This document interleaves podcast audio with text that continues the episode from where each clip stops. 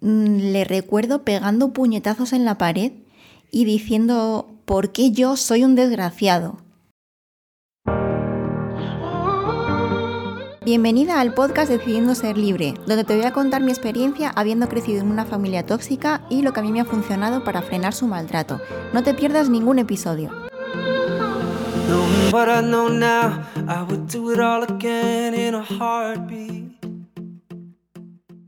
En el episodio de hoy vamos a hablar sobre el trastorno de la personalidad narcisista. Quiero hablarte sobre esto porque mm, normalmente en las familias tóxicas suele haber una persona narcisista, el padre o la madre normalmente. Y es importante conocer esto porque eh, entendiendo cuál es el patrón, entiendes em, por qué se dan ese tipo de situaciones, por qué las relaciones son como son, por qué eh, te han tratado, cómo lo han hecho y, empiezas a encajar todas las piezas. Por eso me parece súper importante porque cuando yo empecé a descubrir todo esto, se me abrió un mundo nuevo, porque no entendía por qué me pasaba todo eso, por qué mis padres me habían tratado así, por qué la relación era así, no entendía nada, porque yo me sentía así también. Y, al descubrir esto, Em, fue un antes y un después, porque pude eh, encontrar un montón de respuestas a preguntas que me había hecho desde siempre. El narcisismo en realidad es un trastorno de la personalidad. O sea, no, no es una característica de la persona o algo que ha desarrollado, no. Es un trastorno de la personalidad y es algo que se asocia con, una vivencia de la infancia, con un maltrato, con una carencia afectiva, con algo que se ha vivido durante la infancia que, que ha causado tal impacto en la persona que, que le ha generado un trastorno en su personalidad. Y, y, lo, que, lo que caracteriza a este tipo de trastornos es que la persona eh, en realidad tiene una autoestima muy bajo y necesita llenarlo con la atención de los demás. Entonces son personas que mm, siempre tienen la necesidad de ser el centro de atención, siempre necesitan que los demás los admiren todo el tiempo, aplaudan todos sus logros, eh, siempre necesitan que, los demás los, los estén alabando constantemente y necesitan controlar absolutamente todo. Son personas que reaccionan con ira, eh, suelen ser violentas en su forma de hablar, en su forma de actuar. Yo recuerdo que mi padre una vez, cuando me obligaban a comer y yo no quería y al final de tanto estrés vomitaba, le recuerdo pegando puñetazos en la pared y diciendo, ¿por qué yo soy un desgraciado? Ahí se puede ver la ira y la violencia que se desencadenan en cualquier situación que se les escapa un poco a su control y también la manipulación que hay detrás de, de ese comportamiento para intentar hacerme sentir culpable. Son personas controladoras, manipuladoras, siempre quieren tener a los demás haciendo lo que ellas quieren y mm, son personas al final que, no son capaces de ser felices pero tampoco quieren que los demás lo sean. Entonces siempre están viendo la forma de ver cómo pueden hacer daño. Son personas que no tienen empatía, no son capaces de sentir emociones, no son, no son capaces de, ponerse en el lugar de la otra persona, de decir eh, qué estará sintiendo o cómo le habrá sentado esto que he dicho o he hecho. No, no tienen esa capacidad. También son incapaces de expresar sus emociones y mm, reaccionan de forma exagerada, muy violenta, con ira.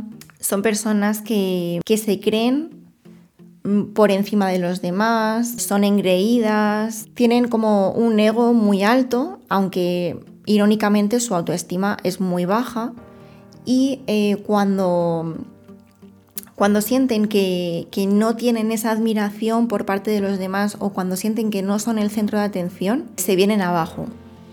Y necesitan siempre estar en ese punto, en el punto de que todo el mundo los admire, de que todo el mundo diga lo, buenas personas que son, lo perfectos que son, la familia tan perfecta que tienen. Entonces viven siempre del que dirán, viven siempre de las apariencias y necesitan constantemente estar aparentando lo que no son. Necesitan siempre eh, aparentar que su vida eh, es perfecta, que tienen mucha seguridad en sí mismos, bueno, que tienen mm, todo lo mejor, cuando normalmente no es así. Pero siempre viven de la apariencia y para ellos es súper importante mantener esa, eh, digamos, como, como esa reputación, ¿no? Por ejemplo, mis padres, ambos necesitaban aparentar constantemente que eran los padres perfectos, que tenían una familia perfecta, que todo iba perfecto. Y en la iglesia donde asistíamos, todo el mundo les alababa por, la educación tan perfecta que nos daban, por los hijos tan modélicos que éramos, por lo buenos que habíamos salido. Y mm, irónicamente, eh, de puertas para adentro, no era así para nada, porque todo era maltrato físico, maltrato psicológico, faltas de respeto, eh, falta de amor, falta de cariño, de afecto, no había ningún tipo de apego, o sea que era todo lo contrario, pero ellos necesitaban aparentar que era de lo mejor de lo mejor, porque esos halagos de la gente y ese reconocimiento que recibían como que nutría su, ego, ¿no? esa egolatría que tienen. Además, las personas narcisistas, curiosamente, siempre eligen eh, personas que son empáticas, personas que son sensibles, que son emocionales, personas eh, dóciles, personas que, que se sometan, a las que él pueda eh, manipular fácilmente, a las que pueda mm, ejercer este control que necesita ejercer para mantener esa seguridad falsa en sí mismo.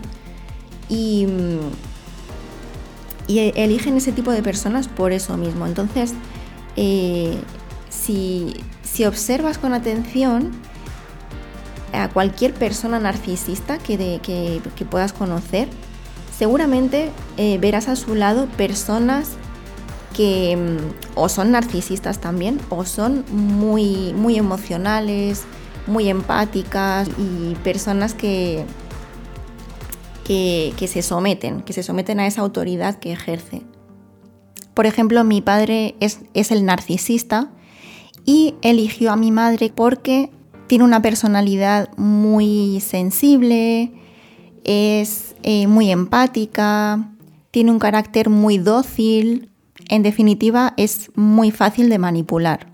De la misma manera, él hace lo mismo con los monos voladores, con esas personas a las que utiliza para mm, contarles su versión de los hechos y hacerse la víctima para que vayan a, ti, a, como a ver qué ha pasado, a decirte que mm, a ver si mm, entras en razón y vuelves, entonces utiliza a personas que son muy sensibles, que son empáticas, que pueden llegar a ponerse en su lugar. Y con esa historia de victimismo que llevan, pues consiguen manipular a personas que son, que son así sensibles y que van a, empatizar rápidamente con su historia. Además son personas que siempre creen llevar la razón y con las que no se puede dialogar. Entonces, eh, si tú tienes una opinión distinta, da igual, porque lo que, lo que importa es lo que esa persona narcisista piensa. Lo demás da igual y se va a hacer lo que ella dice. Y, y claro, eso genera muchos conflictos porque evidentemente no todos pensamos de la misma manera, pero, pero siempre la persona narcisista va a intentar imponer su opinión sobre la de los demás, porque él se cree con la razón absoluta. Las veces que digo que con mi padre no se puede hablar, es eh, precisamente por esto, porque se cree con la razón absoluta, con la verdad absoluta, y entonces nadie más puede, puede llegar hasta el nivel donde él está. Entonces la frase que solía utilizar cuando tú dabas tu opinión y a él no le parecía bien era, pues hemos terminado de hablar. Y entonces cuando él decía esa frase, pues se, se había acabado la discusión porque ya no había nada más que decir, evidentemente. Además, eh, también suelen reaccionar con, como con superioridad, con, con desdén o con ira para aparentar que son superiores a los demás y que tienen esa, esa mm, seguridad en sí mismos. Aunque, aunque en realidad no es así, pero ellos necesitan eh, aparentar eso, ¿no? Y tienen sentimientos de inseguridad, de vergüenza, de vulnerabilidad que tapan con esa falsa seguridad, ¿no? Con, esa... Sí, que parece que, son personas súper seguras de lo que quieren, súper seguras de sí mismas, que siempre que, que, saben hacia dónde van, aunque no sea verdad. Y además eh, también aparentan ser súper positivas. Siempre te van a decir que son personas positivas, que tienes que mirar el lado bueno, que aunque, aunque hayan hecho cosas que no hayan estado bien, que te quedes con el lado bueno. Esa es una de sus frases preferidas. Que te quedes con lo bueno, que no te quedes con lo malo, sino con lo bueno. Y esa es eh, como su forma eh, sutil de pedir perdón, entre comillas, porque no es, no es una disculpa, pero es como su forma de, de justificarse, ¿no? Y entonces esa es la frase que suelen utilizar. Quédate con lo bueno y no con lo malo. Así que si alguien te dice esa frase, eh, ten cuidado, sospecha. y las personas narcisistas siempre están criticando a los demás, siempre, siempre. Y ya no solo critican a los demás, sino que luego ellos hacen lo mismo que han criticado, o sea que son también, eh, se contradicen todo el tiempo entre sus palabras y sus actos. Muchas veces también van a intentar hacer cualquier cosa para conseguir lo que ellos quieren. Y con cualquier cosa me refiero a contar mentiras, a pisar a los demás, hacer daño, faltar al respeto, cualquier cosa para conseguir su objetivo, para conseguir lo que ellos quieren para sí mismos. Porque son personas muy egoístas, muy egocéntricas, que no solo, solo piensan en sí mismas no piensan en, el daño que pueden hacer a los demás con sus hechos, con sus acciones y con sus palabras. Entonces no miden el, grado de destrucción que pueden llegar a causar. Son personas muy impacientes y, enseguida que, a lo mejor has quedado con una persona que es narcisista y te retrasas, ya piensan que les estás faltando al respeto y, se, se, enfadan de una manera desmesurada, que no es, que no es normal, que no no es como para ponerse así, pero ellos se sienten como que les están faltando al respeto. Y ya están todo el día de morros porque como has llegado tarde y les has faltado al respeto, pues ya no eres una persona eh, que merezca mm, el respeto de, esa persona narcisista, ¿no? Eh, lo entienden así. Y también eh, se ofenden con extremada mm, facilidad.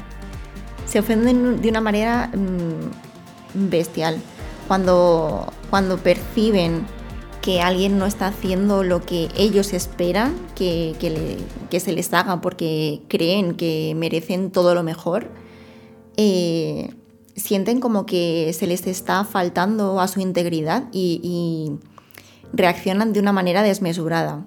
Por ejemplo, el día del ensayo de nuestra boda, mi marido pues se ve que no saludó a mi padre pues por las prisas o por el estrés o no sé muy bien por qué o porque no le dio la gana directamente.